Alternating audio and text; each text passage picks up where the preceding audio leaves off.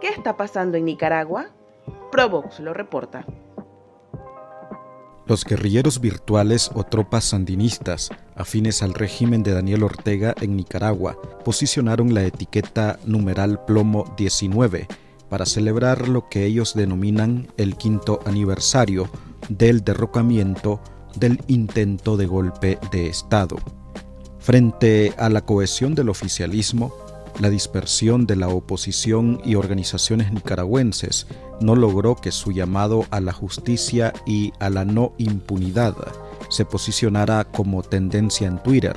Se observó en redes sociales una variedad de etiquetas tales como numeral siempre abril, numeral siempre en rebeldía, numeral quinto aniversario abril, numeral abril no se olvida, numeral cinco años de impunidad, numeral Ortega Murillo, entre otros.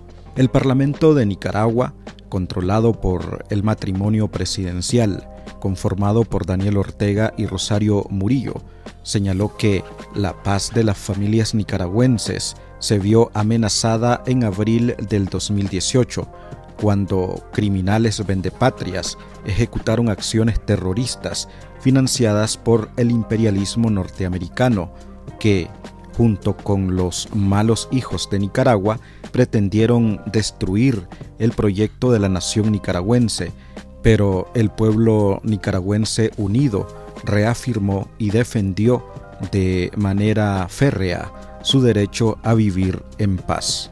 Estas narrativas son impuestas tanto en medios tradicionales como en redes sociales con el fin de manipular la conversación sobre todo lo ocurrido en 2018.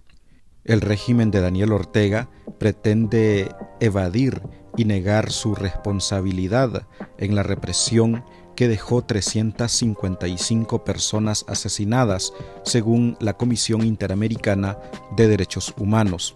El cinismo ha llegado a tal nivel que la Asamblea declaró el 19 de abril como Día Nacional de la Paz. Desde el 18 de abril, la policía y paramilitares socavaron las protestas a punta de plomo y cárcel. El grupo de expertos en derechos humanos para Nicaragua, creado por la ONU, ha concluido que Daniel Ortega, Rosario Murillo y otros funcionarios estatales son responsables por la comisión de crímenes de lesa humanidad. Cinco años después, no ha habido acceso a la justicia, mientras que los perpetradores siguen libres. Familiares de las víctimas han manifestado que no puede haber paz sin acceso a la justicia. Esto fue el audio reporte de Nicaragua. Para más información sobre manipulación sociopolítica en redes, síguenos en arroba provoxbe.